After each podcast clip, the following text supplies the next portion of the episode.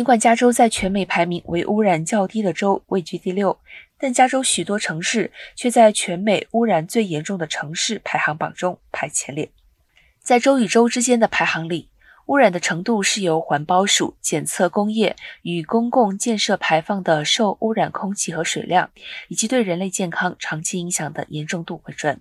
而在城市之间的排行分为三类：臭氧、颗粒物长期污染状况以及颗粒物短期污染状况。臭氧排行第一的是长滩，颗粒物长期污染排行第一的是贝克斯菲，颗粒物短期污染状况排行第一的是佛瑞斯诺、马德拉、汉福德。